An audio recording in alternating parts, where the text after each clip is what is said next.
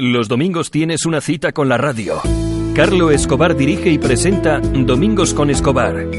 En Dime Radio Cantabria, desde Santander, compartiremos entrevistas, actualidad, opinión y música. Mucha música. Y en español. Contamos contigo. Domingos con Escobar, el programa de los domingos.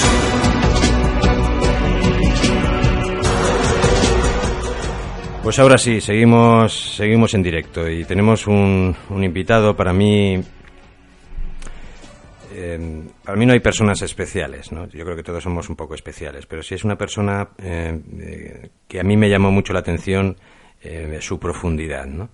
Eh, incluso a través de, las letras que yo leí, hay ese dicho que, que, que se, a veces se dice, no, vale más por lo que callas que por lo que, valgo más por lo que callo que por lo que hablo, ¿no? No es exactamente así, pero un poco para cogerle el aire. Es un, es un, un escritor, eh, tengo ante mí un libro que lleva por título Donde yace la atalaya. Y él se llama José Ramón González. Quiero leer un poco a título de, de introducción lo que el propio libro eh, dice de él, que creo interesante. Y dice así, José Ramón González nace en Cieza, en Cantabria, el 3 de enero de 1950. Es en su pueblo natal donde más aflora en el corazón de este autor la nostalgia y los recuerdos de una infancia dura. Y también profundamente enriquecedora en la que, ya con pluma en mano, demostraba su especial interés por la palabra escrita para sobrellevar los problemas de salud que le acompañarían desde entonces. Donde yace la atalaya está escrita, casi en su totalidad, en el municipio costero de Suances, villa a la que el autor le procesa un gran cariño y agradecimiento a través de su obra poética de los últimos años, entre el 2012 y el 2017. Es por ello que, de forma emotiva y autodidacta, hace del mar, la naturaleza, el amor, el paso del tiempo, así como las vicisitudes de la vida, sus temas preferidos para componer versos libres, que apuestan por la cercanía y la sensatez. Y aunque la tristeza y la soledad siempre decoren el tapiz de fondo, su poesía nos muestra ese faro que yace erguido sobre el acantilado, iluminando las noches más oscuras. José Ramón González, buenos días. Buenos días. ¿Se escucha bien, José Antonio? Eh, se- se puede- Buenos días. Buenos días. Bienvenido a tu casa, bienvenido al programa, a, a esta, eh, a, este, a estos minutos de, una forma, eh, no sé si distinta, pero sí sentida, ¿no? de, hacer radio. Eh, este libro llegó, pues como todo, a veces dicen que, no, no se habla de la casualidad, sino de la causalidad. Y fue mi mujer quien, a través de otra persona, eh, una amiga común, pues le habló que conocía a un, autor muy bueno, pues le- y le dije, pues compra el libro. Bueno, me dijo, ya hay que comprar el libro, hay que leerlo, a ella también le gusta mucho. Y lo, y lo compramos, es un libro además eh, eh, muy fácil de leer, eh, muy fácil de entender eh, y muy fácil de sentir. Es un libro escrito con el corazón y, sin, y, sin, y sin, ningún, sin, ninguna, sin ninguna otra distracción. Y bueno, y, y a partir de, de esa lectura, pues eh, decidí, decidí invitarle y aquí está. Un libro, mm, eh, comentabas eh, eh, mientras, eh, ahora, antes de, de comenzar el, eh, a presentarte, que es el segundo que escribes, ¿no? Sí, sí, exactamente. Es el segundo que publico. Que escribo no, porque escrito tengo mucho. Tienes más escritos. Escri- o sea, no libros en sí. Tengo poemas escritos para hacer muchos libros. He publicar, he publicado dos porque mm, no es lo que más me gusta, el publicar los libros. La parte burocrática, una vez que uno ya mm, ha pasado por la vida y, y ha tenido que vivir de todo, pues los temas burocráticos un poco huyo de ellos y me refugio en mi soledad, en la costa de Suances y en algún otro sitio. Y lo que me gusta es escribir, disfrutar, sentir y, como suelo decir, vivir un poco apeado del mundo. Entonces, cuando entras en la parte burocrática de hacer un libro, pues tienes que tocar otros temas y otros palos y, y- y está que no es lo que más me satisface. De hecho, el, publico los libros porque hay gente con la que convivo en algún club de lectura que participo y, y en cosas similares y me presionan bastante y al final los hace uno porque quiere, pero también porque me presionan, quieren tenerlo y quieren eso y por eso les he publicado. El primero me costó muchísimo, lo pasé muy mal. Cuando lo presentamos la primera vez en Suances, eh, estuve como más enfermo porque era la primera vez que me veía metido en una circunstancia así. Para nada pensé nunca cuando escribía que lo iba a publicar. Eh, esto que dice la gente muchas veces, que cuando persigues un sueño le consigues, pues hay veces que consigues cosas sin haberlas perseguido. La vida te las presenta, como muy bien decías antes, eh, estudiando la vida, que es un poco lo que hago ahora, no creo en la casualidad eh, creo que la casualidad no existe, todo ocurre por algo, todo son circunstancias que se van hilando entre sí. Lo que pasa que quizá nosotros no somos capaces de percibir por qué ocurren las cosas, pero las cosas ocurren por algo. Y cuando te dedicas a estudiar el mundo que te rodea, si tienes memoria, como creo que es quizá lo que mejor me ha funcionado en mi vida, ha sido la memoria, pues recuerdo cosas de hace muchos años y, cómo, cómo, se van encajando las piezas de la vida. Lo que pasa es que ya no somos conscientes de por qué encajan y a qué se deben. Pero creo que no existe la casualidad. ¿El, dolor tiene memoria? ¿El dolor tiene memoria? Infinita. Infinita. Comentabas del, del libro, eh, del primer libro publicado, sí. muy desgarrador. No, he entendido bien si desgarrador desde el punto de vista de la publicación, eh, antes de empezar, o desgarrador desde el punto de vista del contenido. No, desgarrador más bien del contenido, porque mm, yo tenía cincuenta y tantos años y todavía no había escrito nada. O sea, mi, ni nunca tuve afición a escribir. Al encontrarme en las circunstancias que uno se encuentra, eh, si uno es muy aficionado a pensar y a observar y, lleva toda la vida así, viviendo, pues eh, trabajé muchos años en una gran empresa, en, los corrales de Huelna, eh, a la que estoy agradecido porque me dio de comer y por todo el contenido, pero también eh, es como vivir en una selva donde uno padece, si es un poco sensible padece muchísimo. Entonces cuando mm, me encontré sin hacer nada, pensé, ¿qué hago ahora? Me volveré loco porque sin hacer nada, mm, por circunstancias que podríamos explicar medio por escribir un día, y empecé a escribir y lo que se me ocurría era pues sacar todo lo que había ido acumulando y tenía ahí guardado dentro, ¿no? Me, gustaría, perdóname, eh, es un programa, leer un poema, ¿no? del libro, eh, que habla de la música. Este programa es eminentemente, eh, bueno, es un magazine y, y, se tocan muchos, muchas áreas. ¿Estás a gusto hablando? ¿Estás a gusto con Estoy a gusto. Sí. Con tu permiso voy a leer eh, este poema, porque es, eh, lleva por título La música, ¿no? Y dice así. Una mirada, un gesto, cuando crees que no te miran, cuando crees que no te ven, puede decir más de ti que toda una vida, regateando verdades que parecen mentiras. Cuando algo en la vida te marche bien, no pretendas compartirlo con nadie que no seas tú mismo, que a nadie le interesa. Mas cuando te vaya mal, no necesitas decirlo, ellos se han de enterar y amén de compadecerte, con pena se alegrarán. Cuando conjeturan, cuando vaticinan, cuando te preguntan, cuando te cuentan, alecciona siempre más la música que la letra. ¿Alecciona más la música que la letra? Siempre, siempre. Es curioso cuando uno va conociendo a, a los de su especie, es curioso mm, que distintos nos mostramos a, a cómo somos. Eh, es curioso y, y para mí no ha sido nada placentero. Podría contarte un tema eh, cuando que recuerdo, como te digo que mi memoria me funciona muy bien, cuando era niño y jugaba con los niños, eh, pues los niños nos hacíamos trampas o te hacían trampas ¿no? en el juego y a mí me daba mucha rabia. Aquello me producía herida, ya me sangraba que hubiera que hacer trampas para jugar. Y yo había visto en mi pueblo cómo funcionaban los hombres aparentemente, aquello cuando se daban la mano y un trato era una firma y todas esas cosas. Yo decía, jo, ¿cuándo seré hombre para que vivir sin trampas y sin estas cosas, para que la vida sea más fácil?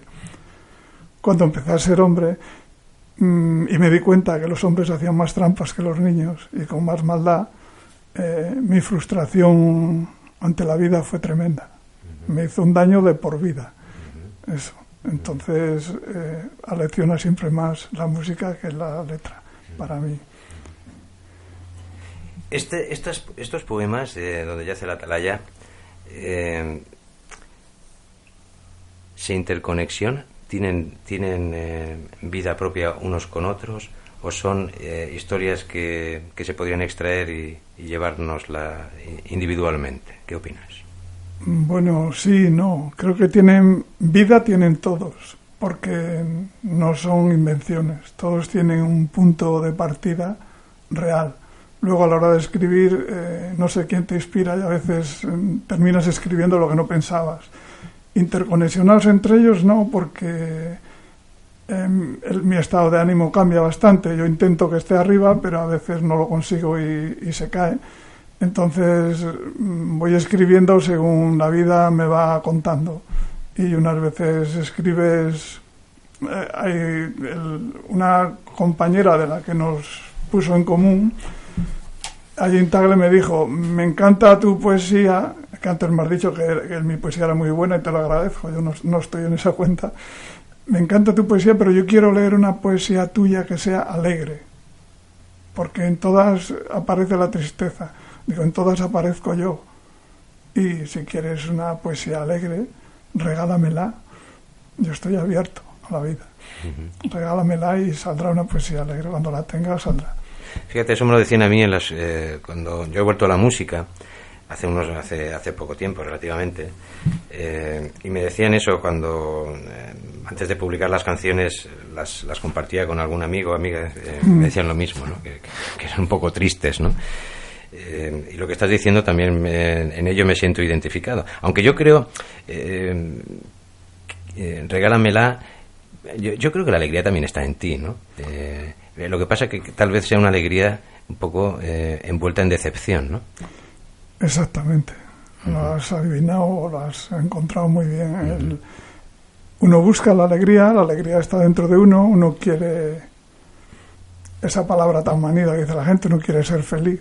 Uh -huh. no, es, es, un concepto eso de ser feliz, todavía no lo he terminado de entender muy bien, pero uno quiere ser feliz, lo que pasa es que la realidad es muy otra y por mucho que huyas de ella, que es lo que ahora mismo estoy haciendo, pues sin querer te topas con ella a diario, porque hay momentos en los que tienes que pasar por el aro de las circunstancias y el sentido común escasea tanto que, que solo ves cosas que te llevan a la tristeza, ¿no? es lo que creo que me ocurre. La alegría, pues claro, como ha hecho mucho en falta reírme, eh, reírse es una medicina. Yo tomo la contraria, eh, con este menos, pero con el primer libro que escribí. ¿Cómo se, cómo se titula el primero? La dulce amargura de vivir. La dulce amargura de vivir. Ajá. La dulce amargura de vivir. Uh -huh. Ese título le puse yo. Este título de este ya me le, me le buscaron. Ajá. El otro ya no dejé a nadie que me lo pusiera, ¿no? Entonces... Eh, Querías morir en la tristeza, ¿no? Con sí, el primero. En claro, esta ya, está, ya, claro. ya, has abierto una puerta a compartir, ¿no? A que puede ser el principio de, de, ¿no? de la alegría, ¿no? El compartir. A compartir, sí, pero mm, que normalmente casi siempre te das con la misma... Hablábamos antes de, de, de la felicidad, ¿no? De, que todo el mundo habla de la felicidad eh, he llegado a la conclusión de que para ser feliz, que yo no entiendo la felicidad de otra forma de, de decir que es una, sentir una paz interior, ¿no? el estar uno bien con uno mismo, es el mayor grado de felicidad creo que, que se puede lograr. ¿no? ¿La felicidad es silenciosa? Sí, claro, claro. Es, es una conversación contigo, uh -huh. tienes que sentirla. Uh -huh. Lo que tú muestras, la gente se muestra feliz, se muestra poderosa, se muestra... Pero cuanto más intentan mostrarse es porque su frustración es mayor. Uh -huh. Cuando llegas a esa conclusión, pues otra decepción que te llevas, ¿no? Eh, entonces, para tener una, una paz interior, lo primero que tienes que estar es bien contigo mismo. Para estar bien contigo mismo empieza a tocar el problema de conciencia. Para que se entienda creo que lo primero que tiene que ser uno es buena persona. Uh -huh. si no eres buena persona si tienes maldad dentro no te puedes llevar bien contigo mismo. Eso te está generando constantemente tensiones te está llevando por caminos de, de envidia de, de lo que reina más o menos en el mundo. Entonces creo que si buscas una cosa donde no está nunca la puedes encontrar. Uh -huh. Ese es mi punto de vista.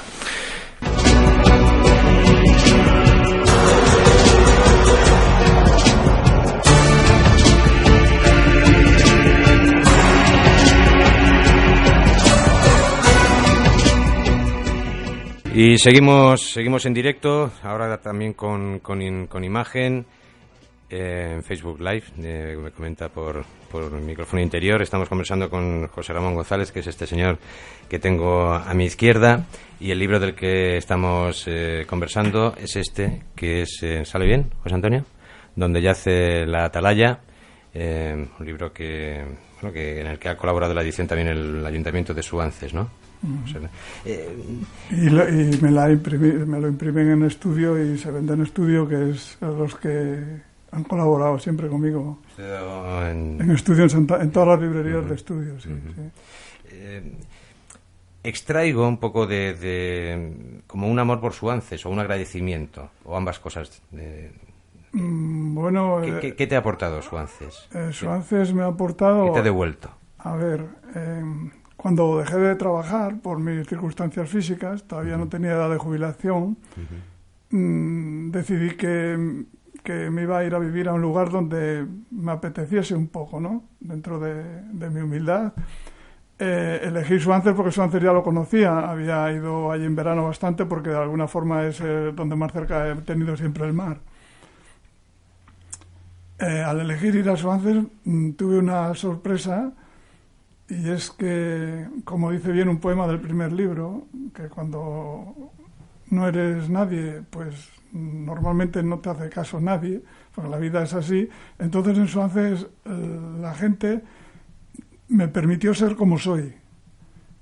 Y eso para mí fue un, algo novedoso, algo nuevo. Eh, me encontré a gusto, eh, me sentí querido, porque al final de la vida, ¿por qué hacemos todo? ¿Por qué vivimos? Solo creo que para querer y para que nos quieran detrás de todo lo que hacemos y todo lo que fingimos hacer o no hacer, lo que queremos es que nos quieran y, estar a gusto. Bueno, pues en Suances encontré eso. Eh, yo a cambio les doy cosas porque, aparte de escribir, para que mi equilibrio físico, eh, psíquico estuviera equilibrado, encontré algo que se llama Tai Chi.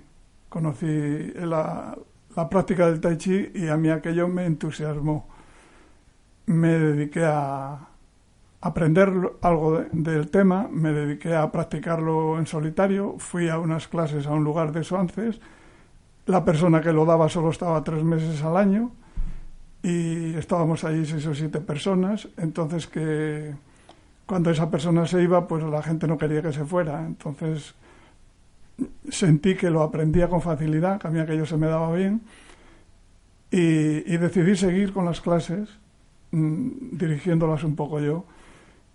Y así han pasado 12 años. Eh, he estado, eh, llevo 12 años dando clases en la, en la tercera edad de Suances, en un lugar donde me han recibido de cine, donde éramos 6 o 7 personas, ahora somos a veces más de 40, y, y donde de alguna manera intento devolver a la sociedad lo que la sociedad me da. Si yo estaba enfermo y la sociedad me da, porque me da para que coma y para que viva, pues yo estoy obligado a lo que me sobre devolvérselo a la sociedad. Y es lo que hago y es lo que me hace sentirme bien en Suances. José Ramón, eh, viendo la portada del libro, donde yace la atalaya, veo, em, veo que no hay ninguna puerta aquí, ¿no? ¿En tus poemas hay alguna puerta que, digamos, por el que tú entras a, no sé, algún estado? La meditación. No, me refería más, más Física. En, el, en el sentido de que hay algún, de, los poemas que hay aquí, sí. alguno eh, representó una puerta de inicio hacia ese, hacia ese estado u otros. Es decir, eh, por, el, por el que tú empezaste, ¿no? y que fue siempre arranca uno, ¿no? Más bien... O un estado. La puerta, eh, más bien, fue en el otro libro, donde, pero el, el poema que fue la puerta no está en ningún libro. Si le tengo, eh, en el año 2002 o 2003 conocí a la Asociación de Fibromialgia. Eh, la fibromialgia es una enfermedad un poco compleja y hay una asociación aquí en Santander y, y me sentí muy identificado con el tema y con el problema. Conocí a las personas de la asociación me recibieron bien me invitaron a una comida a un hotel aquí en Santander que hacían anualmente. Yo normalmente no voy a comer nunca a ningún sitio, pero entonces pues acepté porque me estaban recogiendo, acogiendo bien y escribí un poema. Les escribí un poema a ellas, que eran generalmente, es una enfermedad que la mayoría son mujeres, hombres somos pocos. les escribí un poema que entonces yo no pude leer, como es lógico, porque hay algo que no te he dicho, que es que hablábamos antes de la risa. Eh, lo que sí he hecho escribiendo es llorar muchísimo. Eh, a veces tenía que parar de escribir porque eh, esa medicina que es la, la risa, para mí he, tomado una medicina que ha sido lo contrario, pero me ha servido de medicina. Increíblemente llorar me servía de medicina. Tenía muchas veces cuando escribía y quería estar solo, estaba solo. Eh, a mi familia no le gusta que le diga porque me dicen que soy muy tacaño. Es, una, es un defecto, una virtud como otra cualquiera. Estás con al lado de una persona que ha vivido todo, todo, casi toda su vida en Cataluña. O sea que no que todo queda en familia. Pues, pues lo que tengo ¿eh? que, decir para que lo entiendas, eh, como las servilletas necesitaba muchísimas, llegó un momento que cogía un rollo de papel higiénico y lo tenía encima de la mesa para poder limpiar los ojos para poder seguir escribiendo. ¿no? Entonces quizás cuando escribí ese poema, cuando le tuvo que leer a alguien, porque yo no me atrevía, no me atrevía si se escribía un poema a alguien, no me atrevía a dársele. Eh, estuve una temporada yendo a unas clases de yoga y también me ayudaron. Conocí a gente también en general femenina y es muy curioso lo distintos que somos los hombres de las mujeres en los asuntos de sentir. Y, es muy curioso lo que estás diciendo, y perdóname que te interrumpa, porque estás hablando de hay más mujeres que hombres, eh, de que hacías el tai chi, mm. eh, ahora hablas del yoga. Es decir, hay como eh, la búsqueda a través de una terapia de una descompensación, ¿no? En ese yin yang, ¿no? Totalmente, totalmente. La búsqueda. ¿Y, cómo culminaría esa búsqueda eh, en la escritura? Eh, decías que en ese primer libro es tremendamente amargo. Es más rompedor. Sí. Yo creo que, que aquí mm, puede haber un, un distanciamiento, pero a mí no me produce tristeza a mí. La lectura de, este libro, eh, donde ya se la atalaya, lo que me, invita mucho es, a la reflexión. Eh, eh, tal vez un poco dependerá del recorrido de cada uno. ¿no? Es que parte de la reflexión, todo lo que hay ahí parte de la reflexión. Sí, pero, pero decías que, que han brotado de ti muchas lágrimas. ¿no? Sí, sí. ¿También, ¿También en la escritura de este? Mm, ya menos, en la escritura de este menos. Aquí hay muchas menos lágrimas. Hace falta un tercero, un tercer libro para ya erradicarlo. Es una broma. Ya, no, no te digo ni que sí ni que no. Eh, sinceramente, te dije antes, es un tema que la parte técnica, burocrática, no es lo que más me atrae, lo, no me gusta ir a un lugar y eh, hablar de dinero, cuánto vale hacer el libro, cómo vale esto, cómo voy a hacer para que a mi familia no le cueste dinero. Eh, era mi preocupación. Sinceramente me he equivocado porque el primer libro en la editorial ya no queda ninguno. Queda, debo de tener yo como 14 o 15 en casa, pero mm, se vendieron todos. Y económicamente no salí mal, que eso por lo visto, escribiendo poesía es casi un milagro, por lo que me han dicho, ¿no? Y, bueno, no sé, luego el tema de las presentaciones, el, tema ese, intentan siempre hay alguien que intenta como ayudarte, en muchos casos ayudarte, pero intentan llevarte por donde ellos quieren comercializar. Sí, y llevarte por donde ellos quieren y hacer las cosas a su manera. Y yo hay una cosa por la que luchó siempre la sociedad que parece ser que se ha olvidado, que es la libertad. ¿no? Lo, lo, malo de estar enfermo, lo malo de ya no tener que ir a trabajar, tiene una parte positiva, como todo en la vida, que es la libertad. Puedes hacer lo que tú quieres ahora. Dentro de tus circunstancias puedes hacer lo que tú quieras. Entonces, eh, quiero hacer las cosas siempre a mi manera. No me dejo que nadie me manipule o me lleve por donde él quiera, aunque lo hagan para hacerme un favor muchas veces.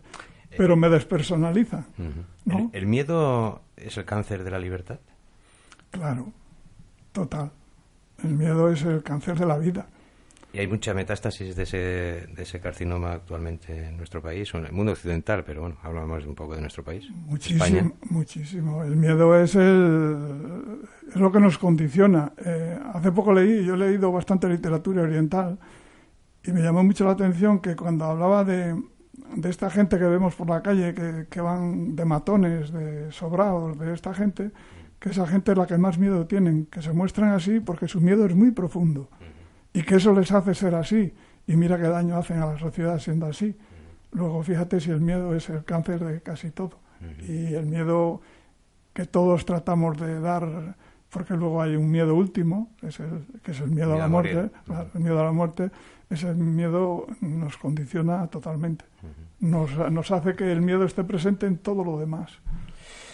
Vamos a leer otro poema. ¿Te gusta? ¿Quieres leerlo tú? No, no me, me, da igual, vamos. Pues si te da igual, eh, como tú quieras. Es tuyo el libro. No, coge, el, escoge, el, selecciona uno y, y, un poco, pues, eh, eh, compártelo con, con, nosotros. Pues no sé cuál decir. Mira, debajo de este árbol estaba ayer haciendo tai chi. Uh -huh. Es un roble precioso que hay allí en el pueblo donde suelo subir. Eh, no sé si estaba... Por ejemplo, este Vamos a leer este que se titula Al alba uh -huh. y dice algo así. He intentado, como muchos otros, cambiar esta sociedad en la que nací. Imposible. Pero sí he conseguido que ella no me haya cambiado a mí. Así, la convivencia no ha sido posible. Y observo desde fuera mi translúcida existencia en el eco de una sombra. Nadie sabe quién soy, Nadie sabe que estoy y ya apenas me importa. Un día busqué en el tiempo del cuerdo la locura, hoy busco en el silencio del loco la cordura. Y en esta apartada isla, enamorado de la luna, soy una duda que anda, soy un sueño con dos pies, soy ese beso que al alba ya espera el anochecer. Bueno, eh, cuando escribes, eh, escribes de, de, forma, es decir, un escrito, por ejemplo, como este poema, eh, te puede ocupar un día, una semana, media hora. Los poemas que más me gustan me pueden ocupar diez minutos. Diez minutos. Sí, es un... Ya es el parto, digamos. Antes ha tenido que producirse... Mm, es que es curioso porque cuando a veces lees lo que has escrito y no y te cuesta creer que lo hayas escrito tú. Entonces parece como si en un momento dado alguien te dictara un poema y tú lo escribieras. Uh -huh. Ocurre eso porque se te ocurre al momento, lo escribes y luego a lo mejor cambias alguna cosa porque te has repetido demasiado, no sé qué, pero mm, más bien poco. Eso, eso debe ser el Dharma. Eso en un momento, sí, no, sí, seguramente, seguramente.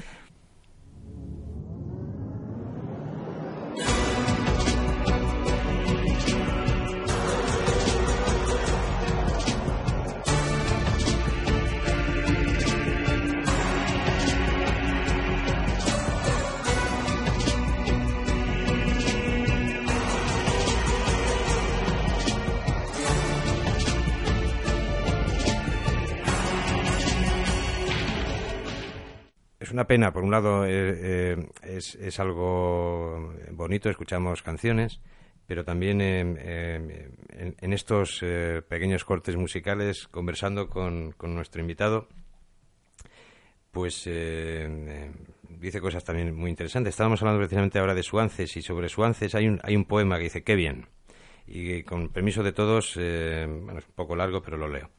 En mis suances del alma, por la ruta ciclable, pasaban los dos puentes. Me senté para sentir la fauna, la flora, los olores, los sonidos y la tenue luz de luna que a mi sombra velaba. Qué mal, me dije, no saber alcanzar todo lo que naturaleza hoy me regala. Y qué bien, me desdije, pellizcándome el brazo, la suerte de vivir, el privilegio de estar y el beber de lo que alcanzo.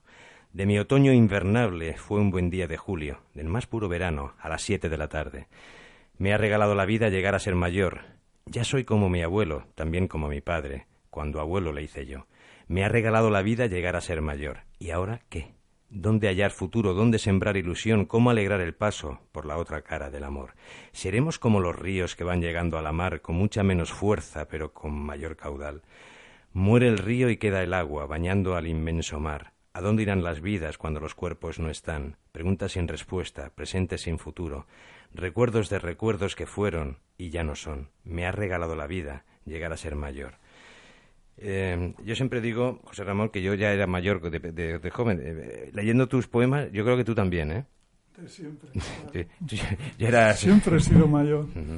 Tengo en mi memoria de siendo niño de estar a veces, pues te voy a una pequeña anécdota, tenía unos parientes en Francia que venían muy poco y vinieron un verano, eh, una prima mía que era mucho mayor que yo, ella tendría 20 años o 20 y tantos, yo tendría 7 o así, y me llevó un día con ella, estuvimos hablando y y al llegar, al llegar donde la familia, lo primero que dijo, digo, pero este no es un niño, esto es una persona mayor. He llevado conmigo una persona mayor y no se me ha olvidado. ¿Cuándo te decepcionó el mundo? Cuando le vi. Cuando le vi. Y no sé si todavía le he visto. Creo que no, claro, no le he visto del todo. Te lo pregunto porque decías antes, ¿no? De esa admiración por, por, eh, eh, por el mundo adulto a través de, mm. de la palabra. Eh, y luego descubriste que, los reyes eran los padres, ¿no? Claro. Eh, ¿Has perdonado eso? Si no lo hubiera perdonado, no estaría aquí. ¿Te ayuda la escritura para eso? Claro, si no lo hubiera perdonado... ¿Tanto o más que el tai chi? Eh, creo que como si me dijeras qué mano me cortas más, que, me dejo cortar, la derecha o la izquierda. Creo que son los dos pies los que me sustento quizás la escritura me sacó del mar de lo profundo. Eh, aquí hay un poema en algún sitio, no sé en qué página está, donde hablo de cuando tienes una pequeña depresión, que lo escribí cuando tenía una pequeña depresión, mm. y, lo que, que, para salir del pozo, cómo se sale del pozo y tal, ¿no? Pero yo creo que son las dos cosas las que me vienen muy bien. Las que me han ayudado a salir, eh, a sostenerme, porque fuera no estás. estás. Lo que no estás es en el fondo. Te ayuda a sostenerte, a caminar un poco ahí en el equilibrio de, entre lo de arriba y lo de abajo. Es como una constante en tu vida, ¿no? Cuando hablamos por teléfono estabas en, me dijiste, en una casita, en el interior, pero tú escribes eh, envuelto en lágrimas, que es el elemento agua, igual que el mar eh, ante el que testificas. Eh, es como una búsqueda permanente, ¿no? ese equilibrio, ¿no? ¿Necesitas de las dos partes? Sí, necesito de las dos partes porque yo nací en un pueblo del interior de Cantabria, como pone ahí, nací en Cieza, que es un pueblo ganadero, es un pueblo pequeño donde ahora ya es distinto, entonces mm, allí no iba nadie porque era un pueblo donde solo entraba el que iba al pueblo, no tenía salida, era el monte, el resto no. Entonces me crié allí y no solo me crié, sino que viví allí hasta los 34 años. Entonces eso no puedes sacarlo de ti ni, ni quiero sacarlo de mí, forma parte de mi vida. Entonces, eh, al encontrar refugio en el mar y al encontrar en la soledad, en el ruido del mar, en, en el ver las puestas de sol que veo en el mar. Es curiosísimo, lo comentaba el otro día con una persona, cuando llegas a observar, en, verano se pone el, sol en la mar, en invierno se pone encima de los picos, donde yo suelo ver las puestas de sol, en invierno se ve el naranjo de Bulnes y todos los picos de Europa, y cuando están nevados, pues las puestas de sol, cuando llega el sol a la nieve, son impresionantes. Pero como cuando al sol le falta poco para bajar, cuando ya calculas que media hora, 20 minutos, y te, fijas en invierno, que es donde tiene referencia, que está encima de un pico, eh, en esos 20 minutos, cuando llega el sol abajo, el pico aquel que te habías fijado se ha desplazado hacia la izquierda, un buen trozo. Entonces es como si vieras moverse a la Tierra con relación al sol y vives experiencias increíbles, eh, sientes que te mueves, hasta el punto de que la primera vez que lo sentí, que luego se lo he dicho a mucha gente que llevaba ahí toda la vida y nunca se habían fijado en el detalle. Eh, fui a casa y busqué a ver el diámetro que tenía la Tierra para saber a qué velocidad nos movíamos nosotros en la Tierra. Y alguien me dijo, ¿cómo no te vas a marear? si ya has averiguado esa velocidad y ya la sabes, te tienes que marear, ¿no? Viviste hasta los 34 años en, en, Cieza. Tuve vacas, seguí verde, hice la vida rural. Lo que pasa que siempre con unas limitaciones que hacían que mi pueblo aparentemente fuera un vago cuando mi esfuerzo era superior al de ellos. Te golpeaba la vida eh, arrastrándote, ¿no? Claro. Eh, con la marea hacia las depresiones. ¿Y cuándo descubriste esa gran farmacopea llamada naturaleza? Quizás cuando dejé de trabajar y tuve tiempo para observar, pensar y mirar, cuando pude salir de aquel laberinto en el que estaba metido. Fue cuando empecé a observar la naturaleza y a sentirla y a ver que la naturaleza no te engaña, las personas te engañan, la naturaleza no te engaña. y, y, los animales tampoco. Mi relación con los animales, cuando vamos a un sitio, es que hay perros, que ahí tienen unos perros, digo, no, digo, preocuparos del dueño, digo, de los perros, dejarlos de mi cuenta. Los perros y a mí no me hacen nada. Tengo esa... Entonces, eso, y fue cuando lo descubrí, cuando estás allí metido en, la marabunta aquella, en la vida, trabajar en la fábrica, trabajar en el campo, no poder con la vida. Hay un poema en algún sitio, que no está en ningún libro, porque en los libros hay como ochenta y tantos en cada libro, pero escritos debo de tener alrededor de 1300 que haya guardado, porque hay cosas que las he tirado porque eran demasiado desgarradoras, ¿no? Entonces hay un momento en el que mm, relato que en el argot ciclista, a mí siempre me gusta andar, me ha gustado andar en bicicleta, que cuando yo conseguía ir en el pelotón, los demás iban hablando en esos ratos de eso y yo iba sprintando. Para ir un rato en el pelotón tenía que ir sprintando y los demás no entendían que yo fuera sprintando cuando ellos estaban de relax esperando a que llegara a la montaña y demás. Eso ha sido un poco un condicionante de mi vida. Y la mezcla ahí entre lo físico y lo psíquico me han estado... En cualquier caso, eh, José Ramón, eh, para una persona que vive en Cantabria es, eh, eh, te entenderá perfectamente, pero este programa llega a muchas otras personas fuera de Cantabria y fuera de España incluso esa asociación que puedan tener de Cantabria, eh, que es cierta, de, de, no, de un bello, de, ah. una, ¿no? una geografía y una orografía eh, tan atractiva. Eh, ¿Cómo se puede tener una depresión viviendo en un sitio así? Yo, por ejemplo, aquí me desintoxiqué emocionalmente, ¿no? ¿Cómo tú, hasta esos 34, 34 años, 34 años viviste tan oprimido, tan oprimido, perdón, si estabas rodeado de tantas cosas bellas? Porque todo es cuestión de equilibrio. También tenía cosas que no eran tan bellas y las tenía más próximas y las tenía más cercanas. Y me minaban cada día, cada minuto, cada segundo. y, como no hay casualidad y luego nada es absoluto, porque el mundo siempre es un, aclarar dudas, ¿no? Y, a ver, pero tenía dentro de mi casa tenía circunstancias que con mi imaginación no me, me cegaban para poder ver lo que había afuera. Tenía bastante allá adentro y eso siempre me pudo. Y me hizo tomar decisiones en mi vida, pues como de un momento en mi vida en el que yo, mm, buscando como una solución, pensaba en huir, ¿no? en huir fuera y buscarte la vida desde cero tú solo y ser tú mismo.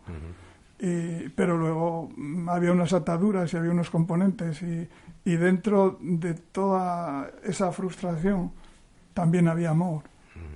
Y ese amor eh, en mí ha florecido siempre con mucha fuerza y es lo que me, me obligó o me, me, inclinó por mantenerme al lado y enfrentarme al problema y terminar y no dejar el problema hasta que no se solucionó, de lo cual siempre estaré agradecido a la vida. Este libro que, eh, que adquirí por el, eh, además un precio asequible, 10 euros. Sí, por pedir algo. Por pedir algo. Eh, ¿Cuánto vale el silencio?